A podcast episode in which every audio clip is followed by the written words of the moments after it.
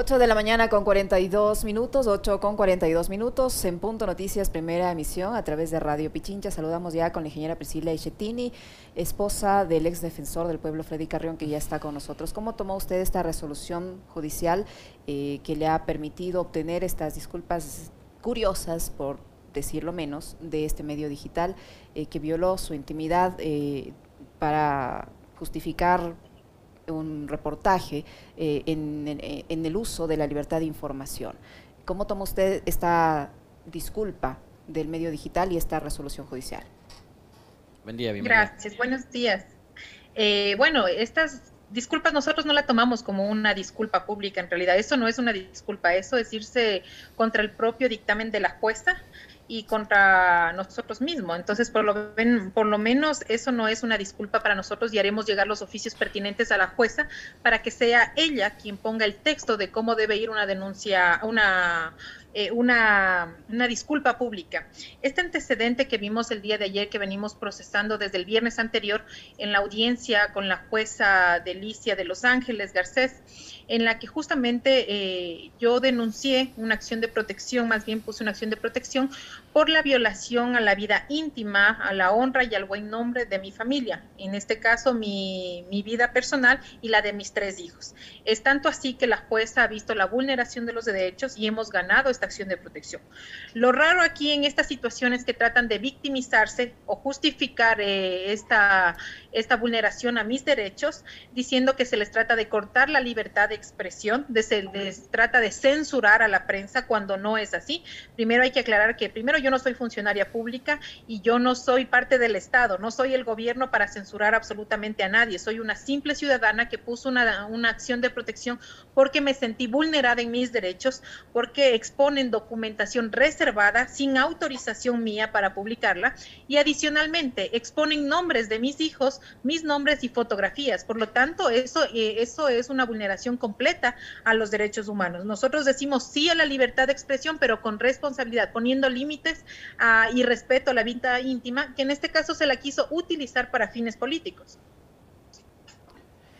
¿Cómo está, ingeniera? Eh, buenos días. Eh, usted bien decía hace un momento, ya parecería que es como una constante cuando pasan este tipo de cosas de, parte de quienes este, están en, la otra parte, lo, que, lo que hacen y parte de su estrategia es victimizarse, ¿no? Es victimizarse. Y han empezado a generar precisamente esos relatos.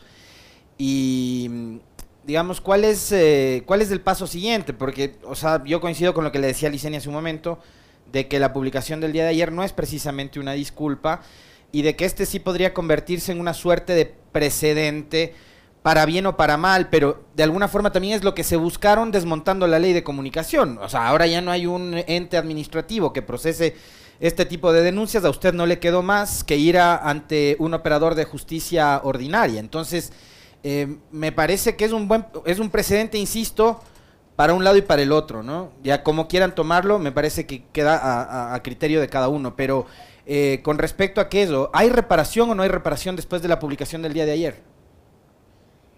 Bueno, nosotros vamos a solicitar a la jueza, como dice, eso no es una disculpa, tratan de justificar el por qué pusieron eh, ese reportaje sin aceptar los errores. Yo como siempre digo, errar es de humanos y si uno comete un error o está vulnerando un derecho, simplemente pido disculpas.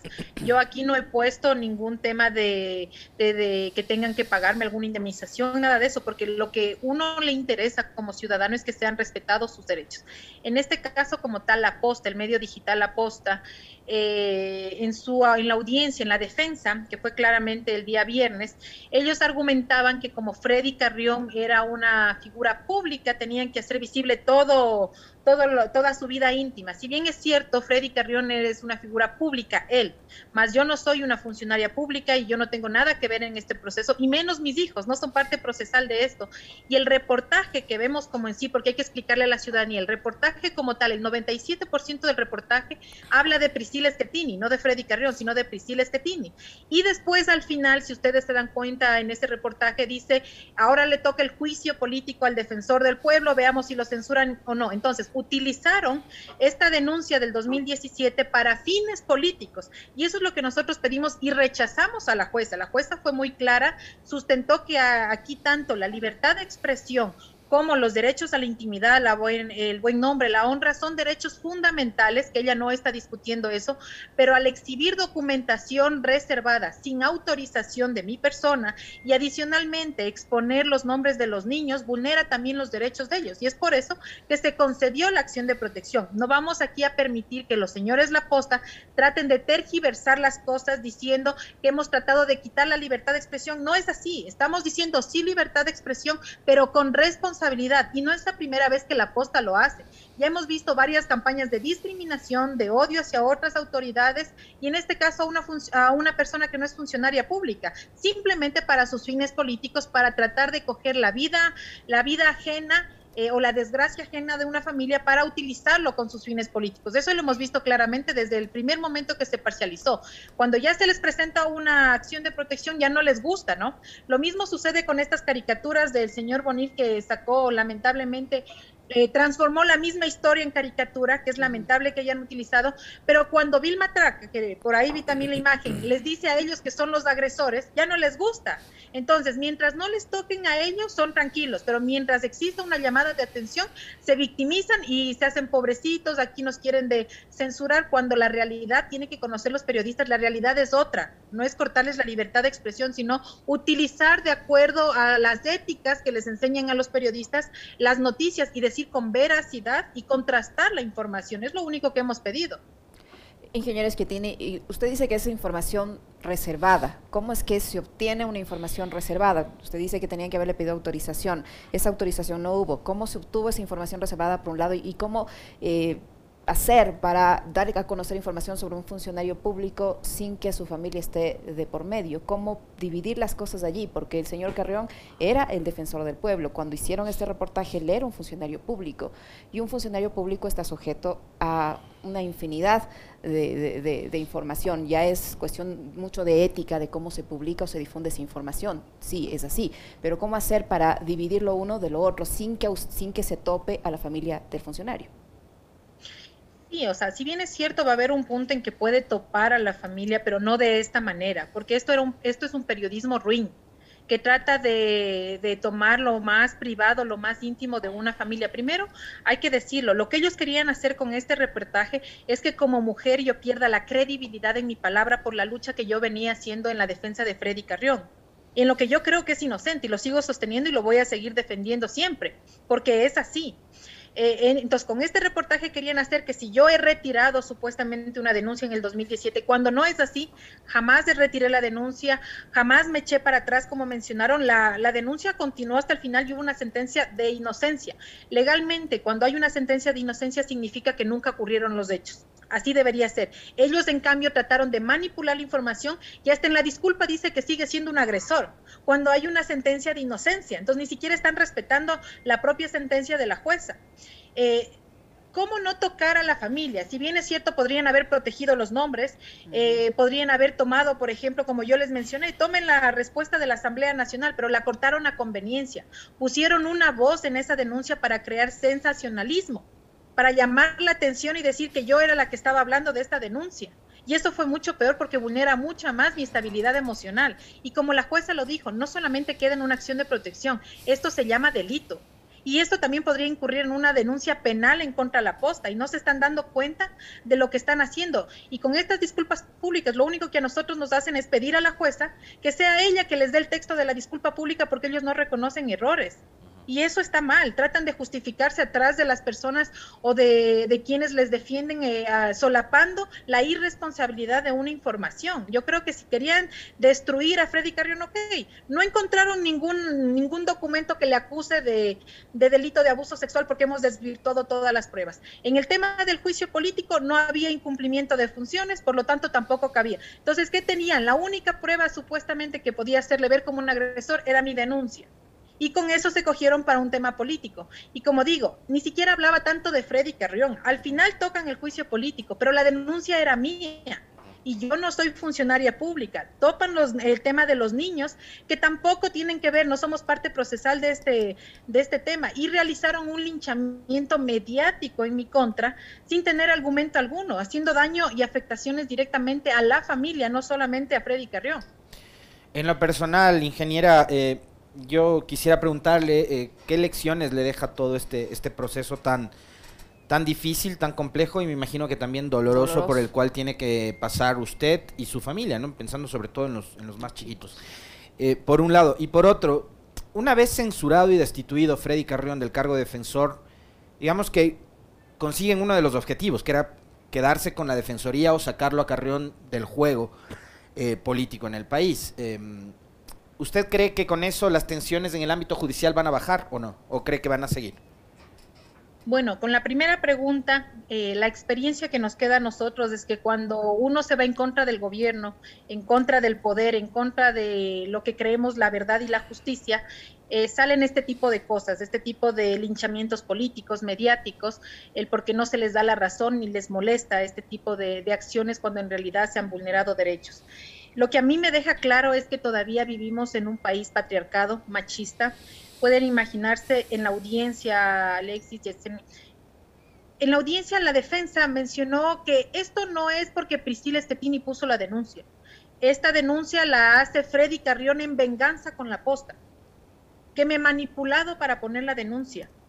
En un amicus que ellos presentan, eh, una doctora eh, mencionaba que la víctima es manipulada por el agresor y que por eso yo he puesto la denuncia. Entonces, como yo le decía a la jueza, las mujeres seguimos discriminadas. Quiere decir que yo no tengo inteligencia, que no tengo autonomía, que no tengo nada, ni la capacidad de poner una denuncia, porque piensan que Freddy Carrión o los correístas, ¿no? Porque ahora también ya son los correístas, me presionan para poner denuncias. Entonces, ¿hasta cuándo vamos a permitir eso también las mujeres? Las mujeres, en mi caso, yo puse la denuncia, yo soy Priscila Estetini, no soy Freddy Carrión, no soy correísta, no soy ningún otro político, una simple ciudadana que vulneraron sus derechos y que tengo autonomía y tengo determinación en poner las cosas que hago. Hasta este punto llegaron a discriminarme, como mujer, como madre y como esposa. Y por la otra parte, sí, Alexis, si bien es cierto, lo censuraron, lo censuraron, pero claramente en este juicio político al inicio no tenían los votos. Con la exposición y la comparecencia de Freddy Carrión, los interpelantes ya no pudieron ni siquiera utilizar la réplica porque ya no había argumentos de cómo cómo contradecirle a Freddy Carrión, al defensor del pueblo, y hasta el final lucharon para conseguir los votos, ¿no?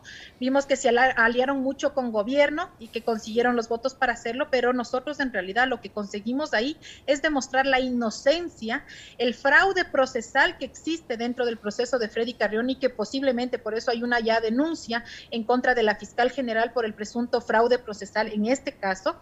Eh, pudimos darnos cuenta que la policía adultera partes policiales para llegar a su objetivo que era eh, detener a Freddy Carrión. Y ahora el primero de octubre comienza el juicio penal de Freddy Carrión. Yo espero, como dice Alexis, que ya ha obtenido el, el objetivo que era eh, tomarse la institución y sacarlo de la Defensoría del Pueblo, los jueces que ahora le tocan en este tribunal actúen en derecho, sin presiones políticas, mediáticas, y que en realidad reconozcan todas estas fallas y estos vicios que tiene este proceso. Ya no es una lucha de, de solamente para Freddy Carrión. Yo creo que esta lucha nos compete a todos los ciudadanos, porque si al defensor del pueblo, a Freddy Carrión, a un ciudadano, una autoridad que estaba en ese momento, le pusieron este supuesto delito de abuso sexual, ¿qué va a pasar, Alexis, con nosotros si algo nos sucede o si la justicia se hace ciega, sorda, muda? Nadie tendrá inocencia. Aquí todos seremos juzgados simplemente porque le caes bien, le caes mal o porque no le convienes quedarte. Yo creo que esta es una pelea de lucha por la justicia, por la verdad y, eso es lo que estoy haciendo. Realmente estoy luchando para que se diga la verdad y se haga justicia en este país, porque todos los ecuatorianos nos merecemos tener a unos jueces que actúen en derecho, no por temas políticos ni por gobiernos de turno.